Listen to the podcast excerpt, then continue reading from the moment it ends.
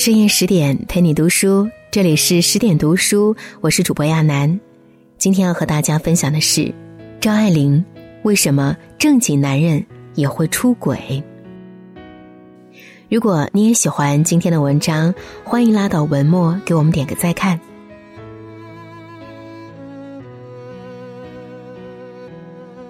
郑宝的生命里有两个女人，他说的一个是他的白玫瑰。一个是他的红玫瑰，一个是圣洁的妻，一个是热烈的情妇。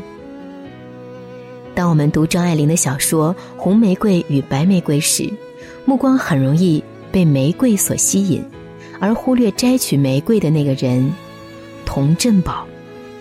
怎样从苦学生一步步成长为高质量男人，又怎样从自制力极强的正经男人，在婚姻里堕落成寻花问柳的丈夫？他才是这个作品的主角，也是他自己人生的主角。在他的人生故事里，可以看到现实中男人的影子。苦学生的艳遇。童振宝出身贫寒，后来却闯出一片天地。全靠自己勤奋好学，一路向上爬，摆脱了愚昧无知的小圈子，读书、出国留学，学的是当时最吃香的纺织工程。不但留洋镀了金，又有实习经历，可谓真材实料的苦学生。童振宝并非一味埋头读书、两耳不闻窗外事的书呆子。对于外面的花花世界，他非常想去见识见识。有一年暑假，打工多下几个钱，他便决定去欧洲旅行。途经巴黎的那夜，吃过晚饭，步行回寓所，孤身一人，百无聊赖，思量着当下与明天，不禁心生怅然。正在这时，一位陌生女人与他邂逅，黑蕾丝红衬裙。她偏过头来瞟着，神态尤其暧昧。在异国他乡寂寞的夜晚，遇见这样的女人，荷尔蒙正当旺盛的年轻人是无法抗拒情欲诱惑的。于是两人心照不宣的拐进路边小旅馆。多年后，酒酣耳热之际，与朋友提及此事，童振宝总会自嘲。说去巴黎之前还是童男子，然而认真追忆起来，实在是毫无浪漫可言的艳遇，因为充斥各种不堪回首的细节。更让童振宝感到悲哀的是，就连那样一个事后回想起来很不堪的女人，在他身上花了钱还做不了他的主人，实在太傻了。这次羞耻且懊悔的经验，让童振宝暗暗下定决心，以后要创造一个正确的世界，自己做这个世界的主人。他也非常清楚，正确的世界源于高度的自律，不管思想还是身体。对于庸庸俗众的辛苦打拼，张爱玲看得非常通透。普通人的一生，再好些也是桃花扇。撞破了头，写进那扇子上，就在这上面略加点燃，成为一枝桃花。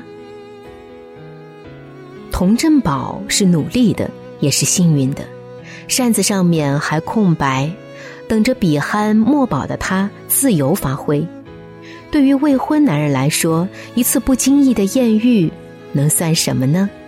只要不再乱来，保持清醒，他的前途一片光明。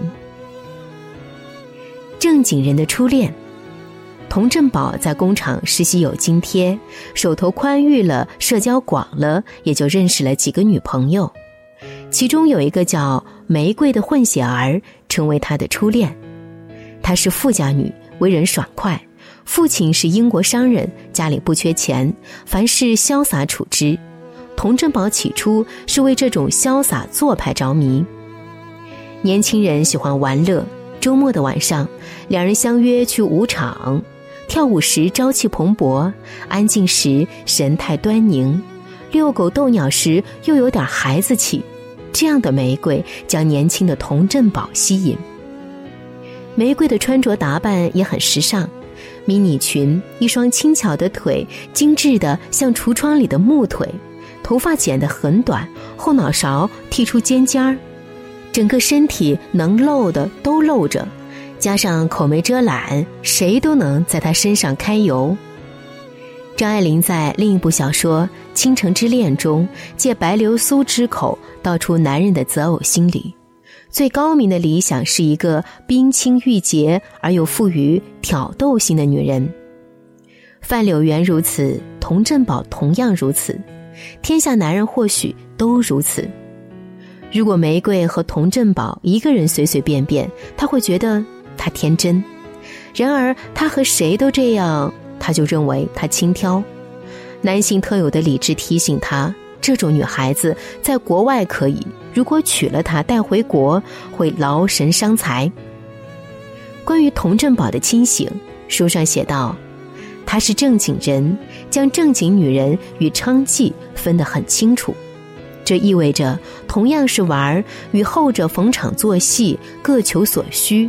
对前者需要负责任，不能越界。”回国前夕，童振宝最后一次送玫瑰回家。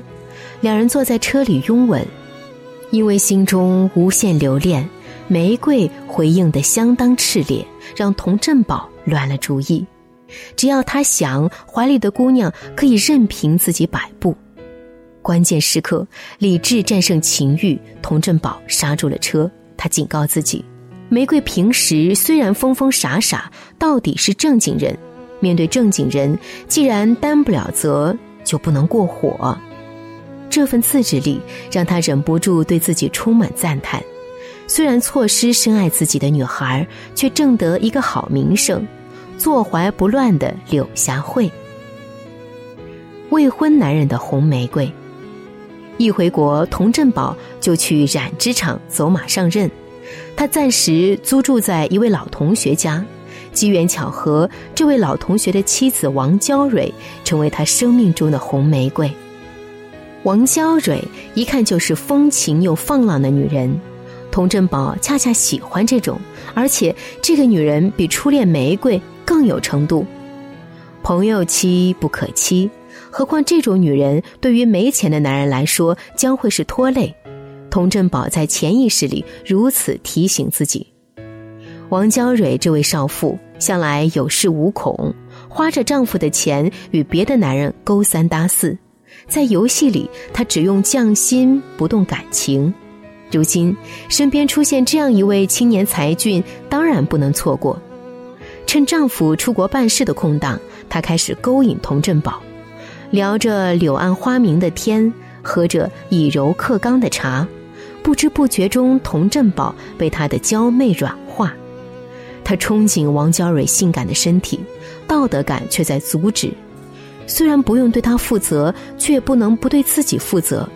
他一时陷入挣扎的境地。有一天，童振宝回去取衣服，无意间看到王娇蕊坐在沙发上，将她的外套挂在身边墙壁上，还吸着她吸剩下来的烟。他迷恋她的衣服和香烟的味道。这一幕完全将童振宝征服。自制力一旦撤退，不该发生的。都发生。王娇蕊这一次动了真心，她打算跟丈夫离婚，放弃养尊处优的生活，跟童振宝正式结合。她做出保证，自己会改邪归正，以后好好过日子。童振宝呢，他也爱王娇蕊，但更在乎赤手空拳打下的天下，靠自己闯出来的前途是他仅有的安全感。说什么爱江山更爱美人，前提是已经坐拥江山。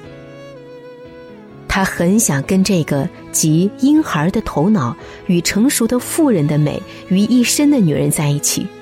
如果以影响事业为代价，他宁可放弃爱情。当他说“你放心”，他回应一句“对不起”，戏假情真，到此为止。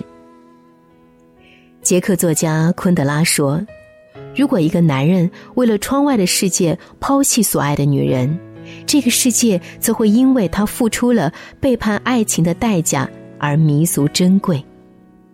爱情与事业，童振宝再次放弃前者，他所要创造的那个正确的世界会因此更加美好吗？假面夫妻的婚姻，母亲逼婚下，童振宝娶了孟烟离，成为他生命中的白玫瑰。孟烟离长得文静秀丽，出生于殷实商家，和童家门当户对。外人知道他娶了一位传统好妻子，身家清白，面目姣好，性情温和。实际上。童振宝对妻子不满意的地方有口难言，比如，燕离不喜欢运动，包括最好的户内运动。她尽丈夫的责任使她喜欢，可惜效果不大。当新鲜转化为习惯，她在童振宝眼里变成一个乏味的妇人。她开始素娼，骗家里人说出差。通过这一时期的童振宝。张爱玲洞察出男人出轨的一种心理，也是复杂幽微的人性。她喜欢找黑胖的女人，以丰肥的乳躯对以前的玫瑰们进行报复，但他绝不会承认，因为这样做是对回忆的亵渎。除了夫妻那点事儿，童振宝对燕离还有其他不满之处。作为家里女主人，她做人不够大方。缺乏主见，做事还笨手笨脚，没能给童家添个孙子，婆婆心里不痛快，媳妇儿也没好脸色，于是彼此怄气。童振宝白天辛苦工作，下班还得忙着调解婆媳关系，这让他对妻子失望至极。纵然在公司做得风生水起，婚姻中的苦闷、情感上的失落，却能让一个风光体面的男人深感憋屈。这种不被认同、不被关怀的委屈，书上写道：振宝自从结婚以来，老觉得外界的一切人，从他母亲起，都应当拍拍他的肩膀，奖励有加。像他母亲是知道他的牺牲的详情的，即使那些不知底细的人，他也觉得人家欠着他一点敬意，一点温情的补偿。他非但没有从温馨港湾里获得补偿，反而遭到背叛。孟烟离跟一个裁缝以做衣裳的名义在家里明修栈道。童振宝没有当场戳穿，他实在想不通圣洁的妻为何也会背叛。更可恨的是，他找了一个不如自己的货色。或许他还应该想想自身的问题，怎会走到这一步？然而他没有。从这以后，童振宝开始花天酒地，公开在外面玩女人。童振宝和孟烟离在他人面前扮演一对假面夫妻。有时候，爱情是一场天时地利人和的游戏，任它缘起缘灭，只能聚散随缘。婚姻是讲求契约精神的修行。踏上了同一条渡船，就要风雨同舟，肝胆相照。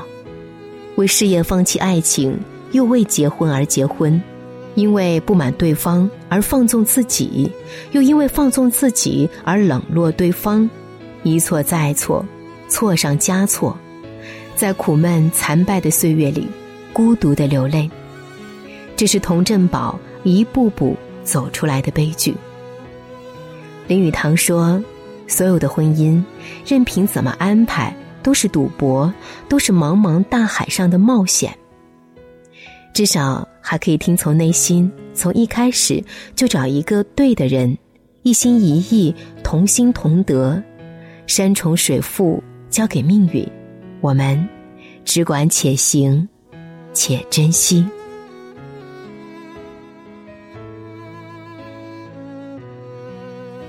更多美文，请继续关注十点读书，也欢迎把我们推荐给你的朋友和家人，一起在阅读里成为更好的自己。